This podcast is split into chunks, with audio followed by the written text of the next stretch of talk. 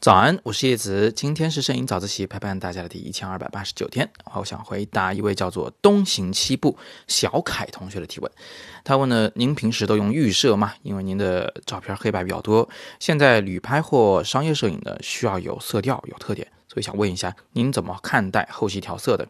调照片的思路是怎么样的？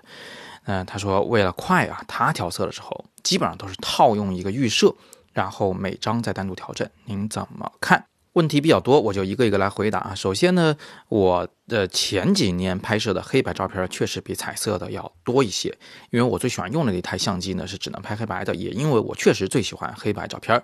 但是呢，你们有没有发现，就是最近的时间里，我拍的彩色照片远比黑白的要多。我最近拍摄的这几组新照都是彩色的，疫情期间做的纪实都是彩色的为主。即便在前几年里面，我干活的时候。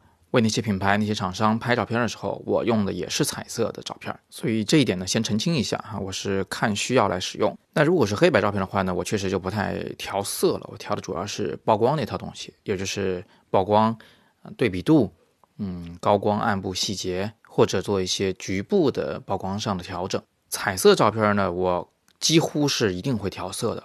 你问到了这个调色的思路，其实总体来说呢，调色就两个目的。第一个目的是弥补照片原有的那个缺点，并且顺便呢凸显它的优势。第二个作用就是让照片的整体色调和主题相吻合。那我们先来看第一点，就是怎么样去弥补缺点、凸显优势呢？我举个这么个例子啊，比如说你现在拍我，我这个人呢长得也不是很帅，是吧？呃，本来在照片里面呢就不会是那种很醒目的人物，这个时候啊。我身后站了一路人，那人虽然也不帅，但是他穿了一件大红色的衣服，这样一来呢，他在画面中就会非常非常醒目。那如果你这张照片里边想要的主角还是我的话，在后期调色中，你就应该把大红色给它降低明度、降低纯度，让它在画面中不再那么扎眼。去年呢，我跟学生杨亚一起去拍了北京蜡节啊，那个蜡节啊。它的主色调是红色的，非常鲜艳的红，所以我当时教杨亚的调色里面就有一条，就是把那个红色变得更加的醒目，甚至是鲜艳到几乎快要色彩溢出的情况，这样可以让画面变得极为的刺激，让观众也能感觉到那个辣姐的热辣的气氛。你看，这就是弥补缺点和凸显优势的两个例子。那至于用色调来凸显主题，就更容易理解了啊。我还是以我之前拍摄的。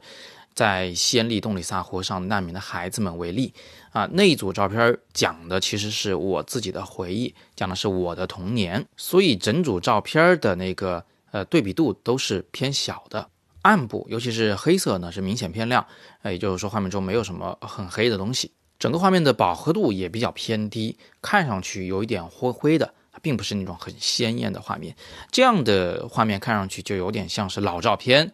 是经过了时间的洗礼，有一点点褪色的感觉，对不对？这样一来，它整个色调就迎合了我们的主题啊，回忆的这个主题。最后，你说你的大多数照片啊，为了快，都是先套预设，然后再每张单独调整。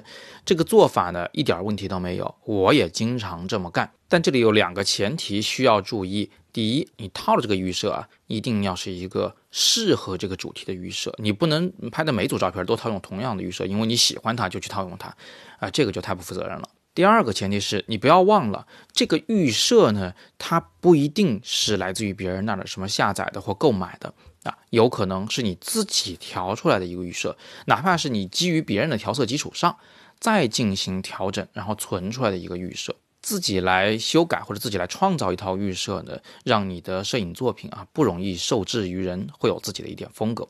第三个前提，就像你说的，套完预设以后，记得给每一张照片再做单独的修正，不要囫囵吞枣的把所有照片套一个预设。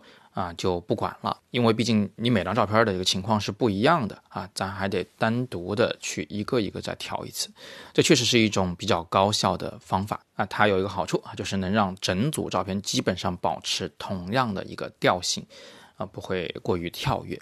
好，那今天我们就聊到这里啊。如果大家有更多的摄影问题呢，欢迎在底部留言，我会尽力回答大家。点击底部阅读原文，你可以看到更多摄影好课。